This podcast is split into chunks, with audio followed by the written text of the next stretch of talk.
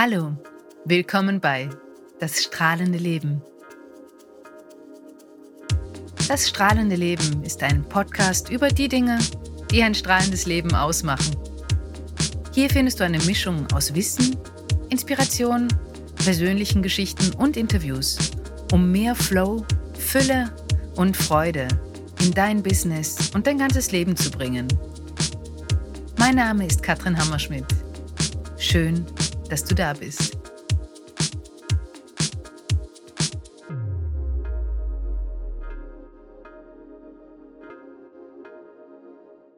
Hallo und herzlich willkommen zu einer neuen Folge von Das strahlende Leben. Ich habe heute wieder einen sehr, sehr spannenden Interviewgast äh, am anderen Ende der Leitung und zwar Timo Niesner. Und einige von euch erinnern sich vielleicht noch, Timo hat mich im November, glaube ich, war es Ende November, für seinen Podcast Atempause interviewt zum Thema Stimme und Atem. Und wir haben damals festgestellt, äh, lieber Timo, dass wir ganz, ganz, ganz schön viel gemeinsam haben in unserer Arbeit und dass sich die Bereiche ab und zu auch mal überschneiden. Deswegen, äh, und weil wir beim letzten Mal irgendwie nicht ganz fertig geworden sind, auch nach einer Stunde hatten wir noch genug zu erzählen, äh, habe ich dich jetzt eingeladen in das strahlende Leben, damit du jetzt einmal die Sachen von deiner Seite aus erzählen kannst. Also heute geht es nicht um Stimme und Atmung, sondern um Atmung und Stimme, würde ich jetzt einmal sagen. Danke, dass du dir heute Zeit genommen hast, Timo. Sehr gerne, sehr, sehr gerne, Katrin. Schön, dass ich da sein darf. Ähm, Timo, magst du dich vielleicht kurz einmal selber vorstellen? Weil ich finde das ja ganz spannend. Du bist Apnoe-Taucher und Atemtrainer oder Atemtrainer und Apnoe-Taucher. Und es ist ja nicht unbedingt, würde ich sagen, so, ähm, dass jeder zweite Fünfjährige einem sagt, ja, ich möchte unbedingt Apnoe-Taucher und Atemtrainer werden. Also wie ist es in deinem Leben dazu gekommen, dass du dich auf diesen doch sehr, sehr äh, speziellen Bereich fokussiert hast? Erzähl mal ein bisschen. Sehr gern. Ähm, also grundsätzlich ist es so, ich habe ja viele, viele verschiedene Ausbildungen in vielen, vielen verschiedenen Bereichen. Und dass ich an diesem Punkt gekommen bin, dass ich sage, ich arbeite hauptsächlich mit der Atmung, hat eher was damit zu tun, dass unter anderem ich durchs Apnoe-Tauchen viel mit der Atmung gearbeitet habe, als, als Apnoe-Lehrer. Ich bin ja noch Mentaltrainer und Coach und ich habe einfach gemerkt, dass die Atmung die Grundlage ist von all den Dingen, die ich bisher gemacht habe. Und das fand ich so faszinierend. Also ich habe es auch mit einem kleinen Team erarbeitet. Das ist wie so eine Art Riesen-Coaching, Team-Coaching, was wir da gemacht haben. Und um auf die Frage zurückzukommen, was denken sich Fünfjährige? Ich habe als Dreijähriger mein erstes Bild im Kindergarten gemalt. Wirklich? Und das habe ich vor ein paar Jahren erst wiederentdeckt. Und ähm, das hat so gelautet, äh, Timo im Meer.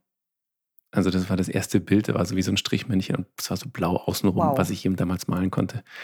Und ähm, das war Timo im Meer. Und ein Jahr später mit vier habe ich dann ein, ein Bild gemalt. Da ging es um unseren Beruf, den wir mal gerne lernen möchten. Oder unsere Berufung, die wir gerne erfüllen möchten.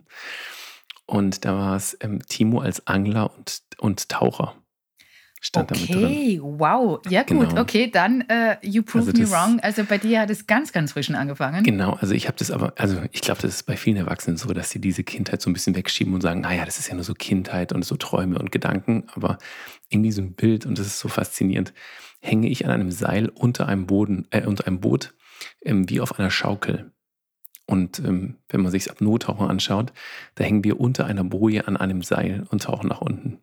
Und da habe ich echt Gänsehaut bekommen, als ich das gesehen habe. Okay. Und der Weg ging schon in diese Richtung. Und zum Thema Atemlehrer, ich habe ja mein eigenes Ausbildungssystem zur Atmung, das nennt sich Restorative Breathing. Mhm. Und ähm, ich sage mir immer, wenn ich mich damit beschäftige, für einen längeren Zeitraum nicht mehr atmen zu wollen oder atmen zu können, erst dann wird mir wirklich bewusst, wie wichtig die Atmung wirklich für mich ist. Mhm. Und auf Grundlage dessen hat sich dann im Endeffekt alles in die Richtung entwickelt. Wie atme ich? Was heißt funktionelle Atmung? Was ist eine gesunde Atmung, die ich habe? Wie kann ich meine Lebensqualität erhöhen durch meine Atmung? Und dann kam einfach eins aufs andere. Habe ich viele Weiterbildungen gemacht und bin an dem Punkt, in dem ich eben jetzt bin. Spannend, sehr, sehr spannend. Nimm uns noch mal ganz kurz mit zu dann deinen ersten aktuellen, also den tatsächlichen äh, Tauchgängen. Mhm. Äh, wie und wo bist du zum ersten Mal aufs Apnoe-Tauchen dann wirklich gekommen? Also ich war immer der Beste beim Ringe hochholen, als ich meinen Schwimmkurs gemacht habe. Also ich kann mich noch daran erinnern, da äh, konnten es andere nicht und nicht über Kopf und ich habe es geliebt und habe für alle anderen Kinder die Ringe hochgeholt aus dem Wasser. Das war damals, glaube ich, nur brusttief oder sowas. Also das war ja nicht cool, wirklich ja. viel. Und ich weiß noch, dass ich dann irgendwie so einen Druck auf den Ohren bekommen habe, dass mir irgendwann die Ohren wehgetan haben. Also das war so die, die Anfänge. Wie mhm. alt war ich da? Weiß ich nicht, wahrscheinlich fünf, vier, fünf rum. Mhm. Und ähm, es war schon immer Teil meines Lebens. Also als Kind hast du mich aus dem Wasser nicht rausbekommen. Nicht. Erst wenn ich angefangen habe zu schlottern und zu zittern, dann haben sie mich rausgeholt aus dem Wasser. Mhm. Und es ist eigentlich heute auch noch genauso. Ähm, und ich bin eigentlich zum Tauchen eher übers Gerätetauchen gekommen. Das bedeutet, wenn ich so eine Flasche auf dem Rücken habe, eine Pressluftflasche, mit der zu tauchen, das war eigentlich so ein bisschen mehr oder weniger der Einstieg. Natürlich als Kind Schnorcheln, Maske und sowas, immer alles ausprobiert, das ist klar. Und dann habe ich, ähm, ich bin ja auch Gerätetauchlehrer, habe damit auch ein paar Jahre gearbeitet. In Mittelamerika, Asien und Co. war ich da unterwegs. Und habe dann ähm, an einem Tag, an dem ich im Endeffekt eigentlich off hatte, also wo ich nicht arbeiten musste, bin ich dann zum Schnorcheln gegangen und habe es halt ein bisschen übertrieben, bis ich an diesen Punkt gekommen bin, an dem ich in die Tiefe gefallen bin. Mhm. Also es gibt da so einen, so einen Punkt, wo eben unsere Lunge stark komprimiert wird. Und da bin ich an diesen Punkt gekommen, bin gefallen und habe ich richtig Schiss bekommen. Umgedreht nach oben, das war irgendwie 15 Meter oder sowas, nach oben und dann hatte ich richtig Bammel, so, oh Gott, was passiert denn da unten? Was ist, wenn ich jetzt einfach runterfalle, niemand ist da oder sonst was, mich kann keiner hochholen. Und da hat es mich dann erst so richtig gekickt und dann habe ich angefangen, mich über das Apnoe-Tauchen zu informieren. Das war so vor, wann war das? Zehn Jahren oder sowas, mhm. wo ich dann erst ins Apnoe-Tauchen eingestiegen bin. Also erst, ja, ist schon eine ganz schöne Zeit. Okay, und was geschah seitdem? Also wie ist es jetzt, wie regelmäßig tauchst du und ähm, wie hat sich jetzt quasi auch die Qualität deiner Tauchgänge, nehme ich einmal an, äh, auf zehn Jahre äh, geändert, verbessert? Also in Europa muss ich gestehen, beziehungsweise in Österreich, Schweiz, Deutschland tauche ich nicht so viel, ist nicht so meins. Ich bin eher so der Warmtaucher. Mhm. Ich dusche auch gerne warm. Eisbaden ist jetzt nicht so meins, alles ausprobiert, aber irgendwie, ja, kickt es mich nicht. Und ähm, da bin ich relativ viel im Mittelmeer, wenn es geht. Also ich habe ein eigenes Freediving-Camp auf Malta, auf Gozo im Endeffekt. Das ist jedes Jahr im Juni. Ähm, da gehe ich natürlich, da habe ich extrem viele Tauchgänge. Also da habe ich in zehn Tagen über 300 Tauchgänge, die ich mache weil ich halt jeden Tag hoch, runter, hoch, runter mit bis zu 60 Tauchgängen am Tag. Also da mache ich an einem Tag das, was andere vielleicht in, keine Ahnung, zwei, drei Wochen machen, die ja mehr leben. Mhm. Und aber ansonsten bin ich in, sag ich mal, hier, jetzt wo ich in Österreich lebe, sowieso nicht mehr so viel im Wasser. Aber wenn ich die Möglichkeit habe, dann gehe ich halt irgendwo hin für zwei bis sechs oder acht Wochen. Jetzt in den letzten zwei Jahren war das ein bisschen schwierig. Und gehe dann einfach zum Tauchen und dann bin ich eigentlich jeden Tag im Wasser. Also es ist e-, eher davon abhängig, wo ich wirklich bin. Okay. Genau. Mhm. Jetzt ist es ja klar, dass für einen Taucher, für einen Apnoe-Taucher Atem ein ganz, ganz, ganz massiver Bestandteil des Ganzen ist. Ähm, du bietest aber natürlich eben keine, nicht nur Atemtrainings äh, äh an für Apnoe-Taucher, sondern für jeden und jede. Genau. Äh, und dann frage ich mich jetzt einmal, ich meine, ich weiß schon ein bisschen, weil wir uns schon unterhalten haben, aber warum, ich frage mal ganz blöd, warum braucht ein normaler Mensch einen Atemtrainer? Weil Atem geht ja automatisch. Genau, das ist allerdings richtig, der Atem geht automatisch. Und ich gebe dir mal ein schönes Beispiel. Das ist mir nämlich gestern gekommen. Da war ich mit meiner Freundin spazieren und wir hatten hier super schönes Wetter in Graz und die ganzen Jogger waren unterwegs. Ja, also da war Highlife. Und es ist so schön, sich die Menschen anzuschauen, weil jeder einen anderen Laufstil hat. Oder kennst du das? Also Absolut, du, ja. Und manche sind halt wirklich sehr, sehr lustig. Also muss man schon, muss man schon sagen. Und wenn man sich ein bisschen, jetzt wird's lustig, wenn man sich ein bisschen ähm, mit der Ganganalyse oder aus dem sportlichen Bereich mit dem Joggen auskennt, dann merkt mhm. man schon, das ist ein echt lustiger äh, Stil, den diese Person hat. Aber 40 Kilometer wird sie nicht laufen können. So, gell? da ja. wird irgendwas kaputt gehen oder sie wird Hüftschwierigkeiten bekommen, ähm, Fehlstellungen am Fuß und, und, und. Gibt es ganz, ganz viele Sachen. Und bei unserer Atmung ist es eigentlich ähnlich. Das ist eigentlich sogar fast das Gleiche. Weil wir atmen zwar und ja, wir können alle laufen und wir können alle joggen, irgendwie geht es irgendwie schon, aber dieses irgendwie mhm. bedeutet im Endeffekt, dass wir oftmals sehr ineffizient sind. Und das ist eigentlich das Thema bei der Atmung. Und wenn ich von der Atmung spreche, dann betone ich ganz, ganz bewusst, dass es nicht nur darum geht, Atemtechniken zu üben oder Atemübungen zu machen, mhm. sondern sich erstmal klar zu machen, wie atme ich, also eine eigene Atemwahrnehmung zu schaffen. Und für ganz, ganz viele Leute, was sehr wichtig ist, auch ein gewisses Atem-Selbstbewusstsein sich aufzubauen. Und dafür müssen wir erstmal gucken, wo ist unser Iststand. Und da gibt es einige Tests, wo wir gucken können, wo stehe ich. Und dann geht es darum zu gucken, wie komme ich erst in eine natürliche Atmung und wie kann ich dann meine Atmung optimieren. Und die meisten setzen halt immer sehr, sehr spät erst an und sagen, ja, mach mal die Übung und die Übung und die Übung. Aber das ist ein bisschen wie ähm, eine Person beibringen, die eine, zwei Krücken hat und nicht richtig laufen kann, weil ein Bein geschädigt ist und der dann beibringen, schnell zu rennen. mhm. mit den Krücken. Das macht, nicht, macht keinen Sinn. Deswegen setze ich einfach früher an und sage, wir bringen dich erstmal auf beide Füße. Ja, wenn du auf beiden Beinen stehen kannst, dann fangen wir an, Geschwindigkeit aufzunehmen. Und mhm. genauso ist es eigentlich auch bei der Atmung. Wir fangen immer bei Null an und von dem Punkt arbeiten wir uns dann nach oben. Was für Tests sind das zum Beispiel? Du arbeitest ja, glaube ich, auch auf mehreren Ebenen, körperlich, mental. Also sind mhm. diese Tests zum Beispiel, um das quasi zu, zu festzustellen, ist das auch beides immer? Also um es greifbar zu machen, arbeiten wir erstmal physiologisch, weil die Leute brauchen Nummern und Kennzahlen. Ja, das ist für sie ganz, ganz wichtig. Ähm, ich kann natürlich die meisten Leute fragen, mit, mit, welchem Mundgefühl wachst du morgens auf? Ist es trocken? Ist in den Lippen verklebt? Oder wie sieht das schon aus? Dann weiß ich schon, okay, bist du eher in der Mund- oder in der Nasenatmung? Mhm. Macht einen Riesenunterschied. Aber es gibt einfach so ein paar Tests, bei denen wir gucken können. Erstmal ähm, es sind zwei Komponenten. Erstmal ähm, sind sich Location of Motion, also in welchem Bereich meines Körpers atme ich wie ein gibt es eigentlich so, man sagt fast so fünf Bereiche, mit denen ich arbeiten kann. Und die meisten Leute kennen keinen. ja, also die sagen, okay. nur, ich, ich schnaufe halt. Und die, die fangen dann irgendwie an zu sagen, es geht vom Hals nach oben, ihre Atmung. Obwohl das ja eigentlich nur, ja, da so die Rohre sind, wo es reinläuft, sage ich mal. Mhm. Ähm, und dann gucken wir uns einmal an, nicht nur in welchem Bereich atmen sie ein, sondern im Endeffekt auch, wie flexibel ist ihre Zwischenrippenmuskulatur beispielsweise, ist ihr Zwerchfell ähm, wie können sie diese Bereiche anspielen und auch wiederum aufdehnen. Das kannst du dir vorstellen, wie wenn du einen Luftballon nimmst, ganz am Anfang und du versuchst reinzupusten und dann ist es total schwer, diesen irgendwie aufzubekommen. Mhm. Aber wenn du das mal geöffnet hast, dann kannst du ihn viel einfacher aufblasen und die Luft geht raus. Und genauso kannst du es dir bei uns im Endeffekt auch vorstellen. Also unsere Lunge ist ja eigentlich in einem Käfig ohne Boden. In Anführungszeichen, mit einem mhm. sehr flexiblen mhm. Boden. Und einmal können wir gucken, dass wir diesen Käfig ein bisschen weiter aufdehnen und gleichzeitig, dass wir den Boden flexibilisieren, um im Endeffekt eigentlich diesen Raum komplett ausnutzen zu können für uns. Okay, wow. Ähm, die Menschen, die zu dir kommen, um das zu lernen und um diese, diese Tests und, und äh, dieses Bewusstsein auch zu entwickeln, ähm, aus welchen Bereichen kommen die? Ist komplett bunt.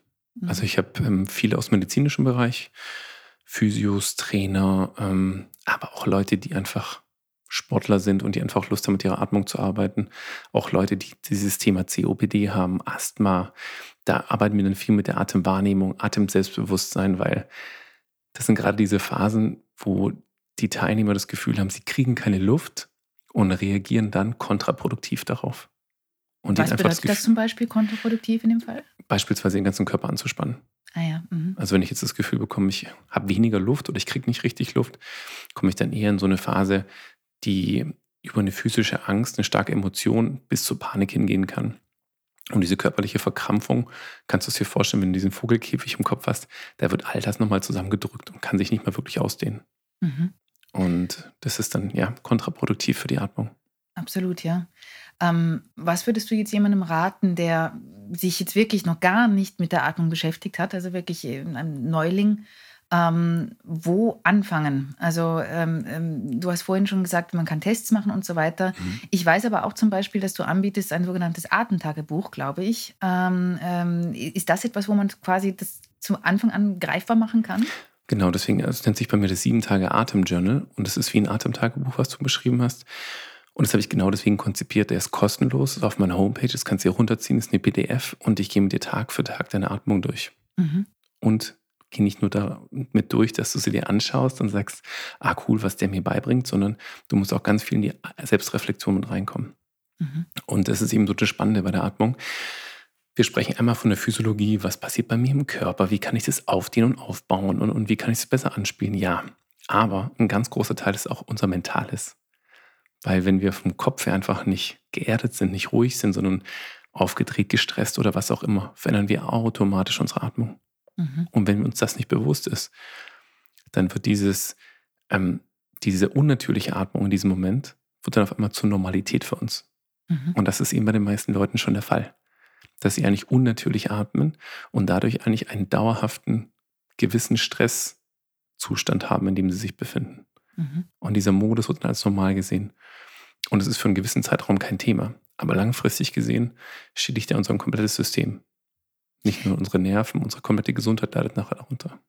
Hier, hier, sehe ich zum Beispiel eine ganz, ganz starke Überschneidung auch zum Thema Stimme, wie wir beim letzten Mal auch gesagt haben. Also es gibt viele Tore, finde ich, zum, zum Glück Äh, für dich ist es der Atem, für mich ist es die Stimme eben genau dieses, äh, wie du sagst, den Atem. Wir sind es so gewohnt, eine, eine ungesunde Haltung eigentlich oder eine ungesunde Stimme, eine ungesunde Atmung äh, zu haben und merken es teilweise nicht. Äh, und ähm, gerade da aber eben den Fokus hinzulegen, kann eben dazu führen, dass wir andere Bereiche auch wieder aufmachen. Ähm, hm. was ist es bei dir? Was erfährst du, wenn die Menschen zu dir kommen und äh, mit dir arbeiten? Was für Bereiche sind das, die sich dann noch öffnen können? Also Emotionen.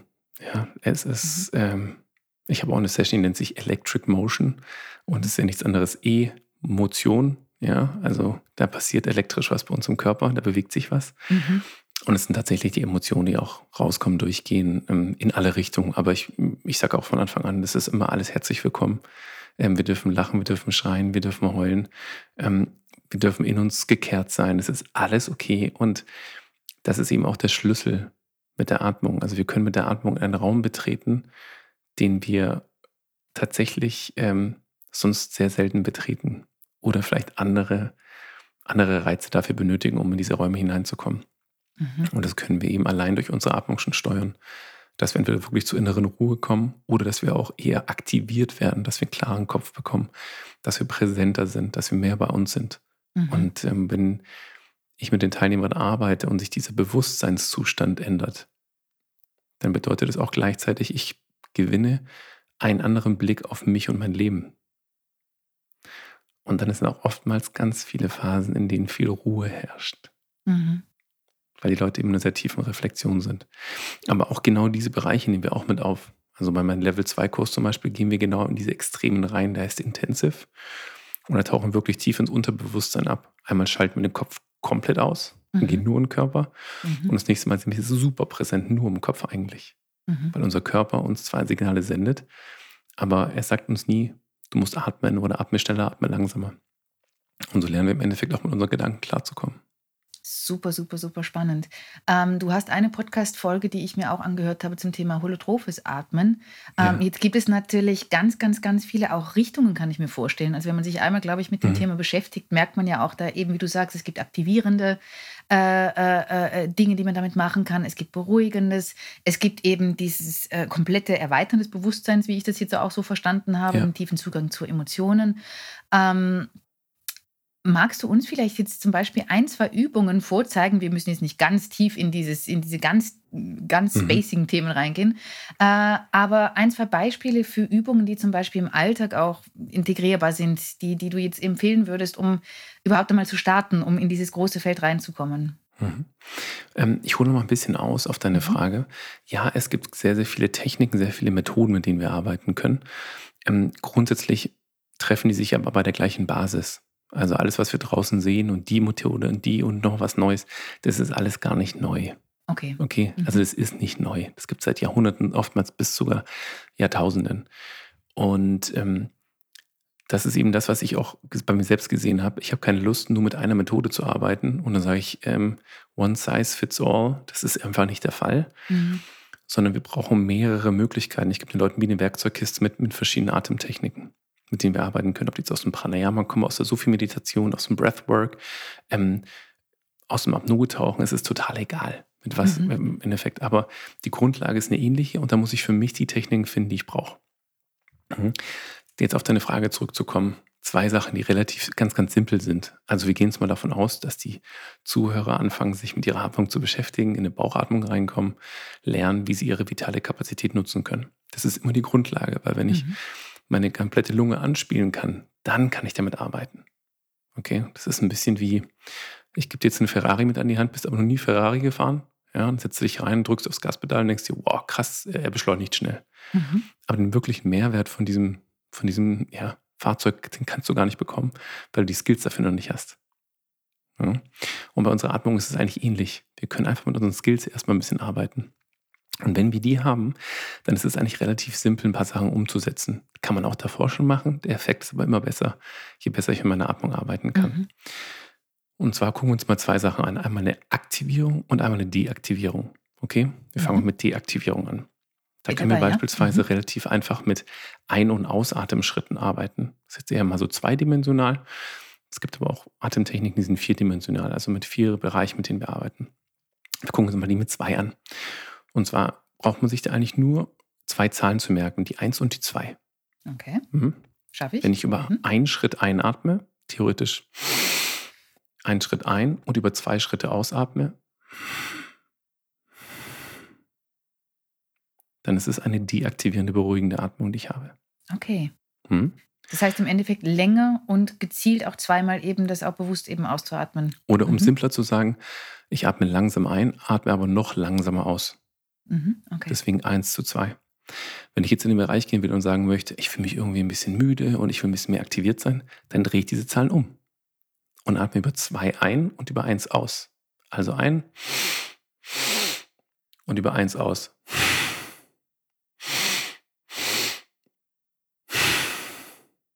Und das ist wieder eine aktivierende Übung, die ich habe. Mhm. Weil ich atme langsamer ein, als ich ausatme. Und das aktiviert den Körper. Und wenn du das öfters machst für dich, wirst du merken, dass dein Körper wärmer wird, dass du vielleicht ein bisschen anfängst zu schwitzen. Und so ist es wieder eine Aktivierung deines Körpers. Sehr cool. Wie lange äh, äh, sollte ich als jetzt komplette Neuling diese Übung machen zu Beginn? Oder sollte sie auch vielleicht nicht länger machen als? Bis du die, äh, ja, bis du das spürst, was du erreichen möchtest. Okay. Ist eigentlich relativ Solange simpel. ich mich wohlfühle quasi. Genau, solange du Mhm. dich wohlfühlst. Also du wirst Okay. sehen, wenn du zum Beispiel die 1-2er-Atmung machst und auch diese Phasen verkürzt, also nicht eine Sekunde ein, zwei Sekunden ein, sondern dass du vielleicht nachher sechs Sekunden einatmest und zehn Sekunden ausatmest und es über einen längeren Zeitraum weghältst, ja, Mhm. so als Referenz, dann wirst du ganz schnell in einen sehr extremen Ruhemodus kommen und vielleicht sogar anfangen, abhängig davon, wie du dich hingesetzt oder hingeschlafen hast, äh, hingeschlafen, Hingeschlafen, genau, da ist es schon, ja. genau, wie du dann im Endeffekt, da kann sein, dass du einfach anfängst zu schlafen. Okay, cool. Genau. Super. Einschlafübung, super, super. Also das ist, finde ich, nämlich für, für die Basis einmal wirklich, ist es sehr, sehr super, um äh, äh, einmal wirklich diesen Unterschied auch zu spüren. Du hast eben das Thema vitale Kapazität angesprochen, was, glaube ich, relativ häufig auch in, in deinem Bereich wirklich angesprochen wird. Ja. Magst du uns kurz noch ein bisschen erklären, worum es da geht, wie das gemessen wird zum Beispiel? Mhm. Ähm, und ich glaube ja auch, da haben wir uns auch beim letzten Mal drüber unterhalten, dass diese vitale Kapazität auch mit dem Alter zum Beispiel abnimmt. Äh, und dass es aber sehr gut möglich ist, dem entgegenzuwirken. Erzähl mal bitte ein bisschen Mhm. darüber. Also grundsätzlich zur Erklärung der vitalen Kapazität. Ähm, ihr kannst dir im Endeffekt so vorstellen, meine Lunge ist jetzt im Endeffekt wie, du trinkst jetzt ein Glas Wasser, wie dieses Glas Wasser, okay? Und wenn dieses Glas Wasser voll ist, dann bedeutet es, das ist meine totale Lungenkapazität. Also das, was komplett oder totales Lungenvolumen kann man auch sagen, alles, was im Endeffekt ähm, in meiner Lunge an Luft gefasst werden kann, ist dieses Totale. Mhm. Jetzt ist es aber so, dass von diesem totalen, wir sagen mal 100 Prozent, ungefähr 20 bis 25, vielleicht manchmal auch 30 Prozent von diesem Volumen nennt sich ein Residualvolumen. Mhm. Und das ist das Volumen, das eigentlich immer in unserer Lunge verbleibt. Hm? Immer sage ich jetzt im Normalfall, wenn wir Apnoe-Tauch und sowas was anderes oder spezifische Atemtechniken. Aber grundsätzlich, wenn ich jetzt normal atme, verbleibt ungefähr immer 20 bis 30 Prozent vielleicht sogar in meiner Lunge mit drin. Ja, das ist wie so der, der Kaffeesatz, vielleicht so ein Mhm. bisschen von meinem Volumen, den ich da drin habe.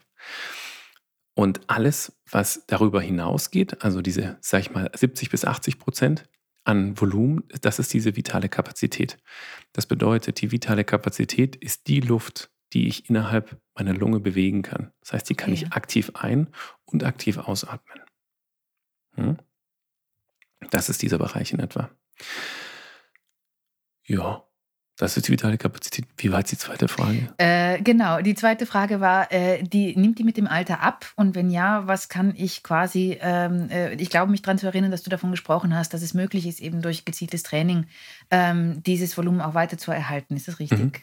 Also es geht, äh, es geht erhalten und erweitern. Das Okay. ist beides möglich. Also im Alter ist es so, dass unsere Lunge dann eben nicht mehr wie so ein ähm, schöner, flexibler Ballon ist, sondern der wird ein bisschen fester mit der Zeit. Und dementsprechend wird es auch ein bisschen schwerer, auf diese Bereiche zuzugreifen. Und im Alter ja, wird diese vitale Kapazität immer ein Stückchen weiter abnehmen. Theoretisch. Das ist aber wie unsere Muskulatur, so kannst du es dir auch vorstellen. Wird sie nicht trainiert, wird sie abgebaut. Ja, Klar. das ist ja auch mit unserem Gehirn. Selbst in unserem Hirn gibt es Areale, wenn sie sehr groß beansprucht werden, dann werden diese Areale weiter ausgebaut. Und wenn ich aufhöre, sie zu beanspruchen, dann werden sie einfach auch wieder abgebaut. Mhm. Und genauso ist es auch bei unserer Lunge. Das bedeutet, je aktiver ich mit meiner Lunge arbeite, ähm, desto bessere Dienste wird sie mir auch im hohen Alter leisten können. Mhm. Und da gibt es einfach verschiedene Übungen. bei den meisten Leuten, mit denen ich arbeite, ist ein großer Aha-Effekt. Also ich sage mal, über 80 Prozent merken relativ schnell, dass sie jetzt ein Defizit haben.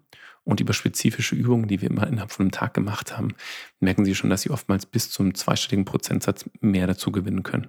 Wow. Und das hat nichts damit zu tun, dass dieses Volumen nicht dort ist, sondern es hat etwas damit zu tun, dass dieser, dieser Käfig außenrum, dass wir den anfangen zu dehnen. Weil würden wir unsere Lunge theoretisch aus unserem Körper rausnehmen und aufpusten, ja, wäre die riesengroß. Ja, so groß, wie sie gar nicht bei uns in den Körper reinpasst, so kann man sich vorstellen. Mhm, spannend, ja. Und dementsprechend schaffen wir erstmal Raum für diese Lunge und lernen sie auch anzuspielen. Also wie kann ich im Endeffekt in diesem Käfig diese, ähm, diese Verstrebungen weiter aufdehnen und wie kann ich den Boden im Endeffekt dieses Käfigs nochmal flexibler gestalten und aufdehnen. Da mhm. sprechen wir dann von unserer Atemhilfsmuskulatur und im unteren Bereich von unserem Zwerchfell nochmal, mit dem ich aktiv arbeiten kann. Okay, genau. Zwerchfell, Stichwort, mhm. Dankeschön, äh, ist ja auch für, für äh, äh, unsere Stimme ein ganz, ganz, ganz massives Werkzeug. Wie arbeitest du mit dem Zwerchfell? Was macht das Zwerchfell bei der Atmung? Ich nenne gerne das Zwerchfell ähm, die Königin unserer Atemhilfsmuskulatur. Mhm. Also sie ist äh, unglaublich wichtig. Ich habe auch mit Leuten im TCM-Bereich gearbeitet und eben auch gemeint, es gibt einfach viele Menschen, die aber auch mentale Schwierigkeiten haben, die unter einem Zwerchfell-Hochstand leiden. Das mhm. heißt, das Zwerchfell kann nicht frei schwingen. Das kannst du dir so vorstellen, jetzt sind wir diesen Käfig, ja, ich denke immer an so einen goldenen Vogelkäfig, ja, mhm. den es hoffentlich mhm. nicht mehr gibt, ähm, wo der Boden sich im Endeffekt nach innen wölbt. Und wenn der, dieser Boden sich nach innen wölbt, ähm, geht das Volumen, wird kleiner. Es wird also, nimmt also ab. Und was wir eigentlich haben wollen, ist wie diesen Boden, das ist unser Zwerchfell, den wollen wir nach unten dehnen. Also du kannst dir vorstellen, wenn du jetzt meine Hände siehst, so sieht unser Zwerchfell aus. Und wenn ich einatme, dann biegt es sich nach unten und schafft im Endeffekt Raum in diesem Käfig, den wir da haben, in dem unsere Lunge sitzt. Mhm. Und ähm, ja, es ist im Endeffekt der König. Und wenn wir in einer, in einer, tiefen Atmung arbeiten, dann arbeiten wir eigentlich hauptsächlich nur mit dem Zwerchfell. Also wenn ich jetzt zum Beispiel durch den Bauch atme, du siehst jetzt meine Schultern, mhm und da bewegt sich gar nichts, weil ich nur in meiner Bauchatmung bin. Wenn ich jetzt aber mein Zwerchfell limitiere, es hat auch viel mit meiner Bauchmuskulatur zu tun. Mhm. Das können die Hörer mal für sich ausprobieren. Einmal kräftig den Bauch anspannen, einfach den Bauch anspannen mhm. und jetzt versuchen, einen auszuatmen durch den Bauch. Das ist nicht möglich, sondern wir kommen automatisch in die Brust nach oben. Mhm. Das habe ich öfters mal bei Frauen. Das ist ein großes Thema, weil der Bauch muss ja flach sein und ähm, das, der darf nicht groß zu sehen sein, der muss eingezogen sein. Ja. Bei Männern ist natürlich auch das Thema, aber ich glaube mental bei Frauen ein bisschen mehr. Und dementsprechend limitiere ich automatisch durch die Anspannung meiner abdominalen Muskulatur mein Zwerchfell und gebe ihm nicht die Möglichkeit, dass es wirklich schwingen kann. Mhm. Vielen Dank. mein äh. Kenne ich aus dem Stimmtraining tatsächlich auch, kann ich nur bestätigen, dass das tatsächlich auch bei, bei weiblichen Teilnehmerinnen bei mir ein deutlich größeres Thema ist, äh, um, um Zwerchfellarbeit eben zu machen. Ja, mhm. habe ich, hab ich auch schon beobachtet. Genau. Ähm, okay, also das heißt die Königin. Und wie kann ich die Königin jetzt quasi, also natürlich mit einer tiefen Bauchatmung, locker. Mhm. Und gleichzeitig ist es aber auch wichtig, mit der Muskulatur zu arbeiten, oder? Genau, also es geht erstmal darum, erstmal eine Wahrnehmung zu schaffen. Wo liegt denn mhm. dieses Zwerchfell? Wie kann ich das denn anspielen? Und wir wollen eigentlich in den Punkt kommen, dass wir, wenn wir mit unserem Zwerchfell arbeiten, dass wir so oft unser Zwerchfell aktivieren, dass es zur Gewohnheit wird, eigentlich nur noch über das Zwerchfell zu atmen. Mhm. Primär über das Zwerchfell zu atmen. Und dann ist es, ähm, gibt es einmal diese Übungen, dass ich wirklich mit meiner vitalen Kapazität spiele. Ich sage immer gern, pack dich voll, bis der Luftballon fast platzt. Mhm. Also wirklich einen tiefen Atemzug nehmen, vom Bauch bis nach oben in die Brust, über das Schlüsselbein, gefühlt bis über den Kopf hinaus. Und beim Ausatmen versuch mit den Bauchmuskeln eine Zitrone auszupressen. Uh. Und mhm. genau so komme ich dann an mein Limit zu meinem Residualvolumen, dass ich wirklich versuche, die ganze Luft rauszupressen. Dann sage ich, und jetzt stopp, alles raus, alles raus, alles raus, halten. Und jetzt versuche nochmal so drei Sips durch die Nase raus, so. Und da geht immer noch so ein bisschen was. Und wenn ich das mache, dann bin ich wirklich in meiner Bauchmuskulatur und bei einer schönen Aktivierung des Zwerchfells. Ja, weil ich es wirklich komplett rauspresse. Und dann kriege ich das Gefühl, ah, da unten ist ja was, da geht ja noch ein bisschen was. Ja, und das Zwerchfell wird dann nach oben gedrückt. Und bei der Einatmung spiele ich es dann wiederum an. Also das ist mhm. zum Beispiel ein Bereich. Und dann gibt es ja ganz viele Übungen, wo man aktiv mit seinem Zwerchfell arbeiten kann. Super, super, super spannend. Sehr cool. Ja. Das mit der Zitrone, ja, das merke ich mir, das probiere ich später dann mal aus. ähm, ich habe nur eine Frage, weil viele meiner Seminarteilnehmerinnen, Teilnehmern, ähm, also bei mir geht es ja auch um Stimme im Sinne von Auftritt, um Nervosität vor dem Auftritt, um Lampenfieber. Ähm, jetzt weiß ich, dass du auch in diesem Bereich, also dass der Bereich Stress, Nervosität natürlich einer ist, der über die Atmung ganz, ganz, ganz äh, stark anzusteuern ist. Ja. Äh, und wenn ich zum Beispiel meinen Teilnehmern sage, ja, atme mal dreimal tief in den Bauch zum Beispiel, dann ist das wahrscheinlich sehr nett und das ist ein guter Tipp. Aber ich könnte mir vorstellen, dass du einfach noch da viel gezielter jetzt zum Beispiel etwas sagen kannst, was Sinn machen kann vor einem Auftritt bei Nervosität, wenn ich merke, dass eben der Stress langsam hochgeht. Mhm. Also grundsätzlich, was du sagst, ist ja schon großartig. Ja, also erstmal ist der Punkt, atme dreimal in den Bauch bedeutet, bring die Wahrnehmung aus dem Kopf in den Bauch, so mhm. in den Körper. Das ist schon mal der erste Schritt. Tief in den Bauch zu atmen bedeutet, dass ich meine Bauchmuskulatur locker lasse. Mhm. Ja, also entspanne ich den Bauch. Dann komme ich in eine tiefe Einatmung hinein und im Idealfall auch in eine lange Ausatmung. Das wäre der nächste Schritt nochmal. Mhm. Das heißt, versuch dreimal tief durch den Bauch einzuatmen und langsam auszuatmen. Okay, und, und das sind wir wieder bei der beruhigenden Atmung. Genau. Exakt, genau. Genau, ja. genau. Da sind wir bei 1, 2. Okay, mhm. das können wir aber verlängern. Das ist dann vielleicht ein 4, 7 oder sowas. Mhm. mhm. Und wenn du an diesem Punkt bist, dann wirst du relativ schnell merken, oh, das wird ein bisschen schwer, so lange auszuatmen. Und genau das wollen wir. Okay. Okay. ja. Und dann passieren ganz, ganz viele Prozesse. Durch eine Verlangsamung meiner Ausatmung ist es einmal so, dass mein Körper zwar primär gefühlt irgendwie gestresst ist, ist er aber gar nicht. Okay, ganz im Gegenteil. Sondern ähm, ich atme langsam aus und habe das Gefühl, so ich müsste wieder schnell einatmen, mache ich aber nicht. Sondern ich atme lang aus, lang aus, lang aus, lang aus, lang aus, lang aus. Kurze Pause und dann atme ich erst wieder ein. Und durch eine Verlängerung meiner Ausatmung ändere ich meine Atemfrequenz und durch die Änderung meiner Atemfrequenz baut sich in meinem Körper mehr CO2 ab, äh, auf, meine ich. Nein, nicht ab, mhm. sondern auf. Mhm. Und durch die Erhöhung des CO2 in meinem Körper wird mein Körper besser durchblutet. Weil wenn ich nämlich gestresst bin oder aufgeregt bin, dann atme ich primär erstmal durch den Mund und dann genau. ziemlich flach. Sieht dann so aus. Punkt 1, ich atme zu schnell. Punkt 2, ich atme durch den Mund. Also mhm. atme ich langsamer durch die Nase sobald ich anfange, durch die Nase zu atmen, atme ich schon langsamer, mhm. weil meine Nasen ähm, einfach einen kleineren Durchmesser haben, meine Nasenlöcher, als mein Mund. Und dementsprechend kann ich gar nicht so schnell ein- und ausatmen. Mhm. Das heißt, auch schon mal eine Temporeduktion findet allein durch die Na Nasenatmung statt, plus ganz viele andere positive Effekte, die ich damit habe. Genau, ja. Mhm. Ja, und wenn ich dann noch anfange, langsamer auszuatmen, pegel ich eigentlich meinen Körper wieder auf Normalmodus ein. Normalmodus plus, wenn ich diese langsame Atmung beibehalte, kriege ich einen klaren Kopf, ich werde besser durchblutet, ich bin präsenter in mir und präsenter in diesem Moment. Ich mache es jetzt gerade und merke schon nach ein paar Sekunden, dass es wirkt. Wirklich. Also sehr, sehr, sehr spannend. Cool. Vielen, vielen Dank. Ähm, Timo, wie geht es jetzt bei dir weiter? Du hast mir jetzt vorhin verraten, dass du äh, äh bald Vater wirst. Mhm. Ähm, das ist das eine große Ding jetzt. Genau. Ähm, wie können Interessierte dich finden? Machst du Seminare, Workshops jetzt in künftiger Zeit? Und äh, wie kann man auf dich zukommen und Frau? Genau. Also die Kurse an sich laufen das ganze Jahr durchgehend. Sind schon alle Termine sind schon online. Es kann sein, dass auch zwischenzeitlich was noch mit dazukommt. Aber ähm, ich habe jetzt im Januar die komplette Level 1 Ausbildung fertig gemacht. Jetzt ist im Februar Level 2 dran. Also ich bilde immer in zwei Leveln aus, in einem Grundkurs im Teacher Training und nochmal einen Grundkurs und Teacher Training fürs Level 2.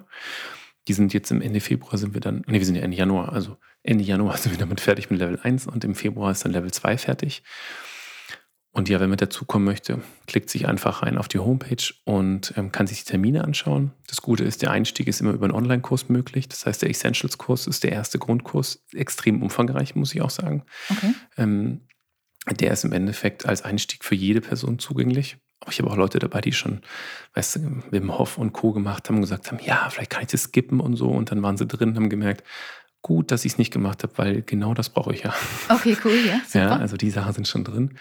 Und ähm, die meisten Sachen, die ich einfach mit mir sind einfach live online, weil es momentan mit der Planung einfach super schwierig ist. Mhm. Da müssen wir einfach gucken, dass es dann auch ähm, hoffentlich auch bald wieder live geht. Das wäre für mich der Traum. Aber ansonsten sind eigentlich alle Kurse, wie gesagt, online. Man kann sich einloggen, ähm, sage ich mal, für eher Wasseraffine. Ich habe spezifische Kurse nur für Surfer. Ich habe ein eigenes Freediving Camp im Mittelmeer. Gibt es auch für Apnoe-Taucher ein bisschen was. Es gibt einen eigenen Kurs nur für Mentales, nennt sich Mental Stark. Das ist dann 80% Mental, 20% Atmung ja, findet man im Endeffekt eigentlich alles, alles auf der Homepage oder okay. im Podcast. Ähnlich wie bei genau. dir, da kann man auch mal gerne reinhören. Genau, super. Ich werde natürlich, ihr Lieben, äh, äh, ich äh, weiß, dass ihr jetzt schon am Computer sitzt und gerne äh, ähm, äh, Timo finden möchtet. Ich verlinke natürlich auch auf seine Website. Ähm, Timo, vielen, vielen, vielen Dank. Ich habe auch jetzt das Gefühl, dass ich immer noch Fragen habe. Ähm, vielleicht machen wir dann einfach Teil 3 und 4 einfach im kommenden Jahr irgendwann einmal. Äh, vielen, vielen Dank für die super, super, super spannenden Inputs. Ähm, bin jetzt auch bei mir, rattert jetzt auch gerade, werde das jetzt alles einmal sacken lassen. Ähm, gibt es noch etwas, was du uns mitgeben magst, so als Abschluss? Ähm, ein, ein irgendetwas, ein äh, warum Atmung wichtig ist, worauf wir uns heute fokussieren sollten? Einfach einen kleinen Tipp noch. Gerne ein Zitat aus dem Not tauchen, den, mhm. das wir eigentlich für unseren Alltag auch mit übernehmen können. Also im Englischen heißt es, when you think you have to speed up, slow down. Mhm. Also wenn du meinst, schneller machen zu müssen, mach langsamer. Und wenn wir in diesem Moment sind, Augen schließen, auf unsere Atmung hören, schauen, was da passiert, ist eigentlich schon der erste Schritt, um auch die, sag ich mal, kleinen Hürden des Alltags leichter meistern zu können. Sehr, sehr cool. Das war ein absolut würdiger Abschluss, Timo. Vielen, vielen Dank für deine Zeit, für die Inputs. Vielen lieben Dank. Danke für die Einladung, Kathrin. Und ja, ihr Lieben, ähm, ihr könnt wie gesagt Timo finden und ich freue mich sehr auf unsere nächste Podcast-Episode. Ciao, habt einen schönen Tag.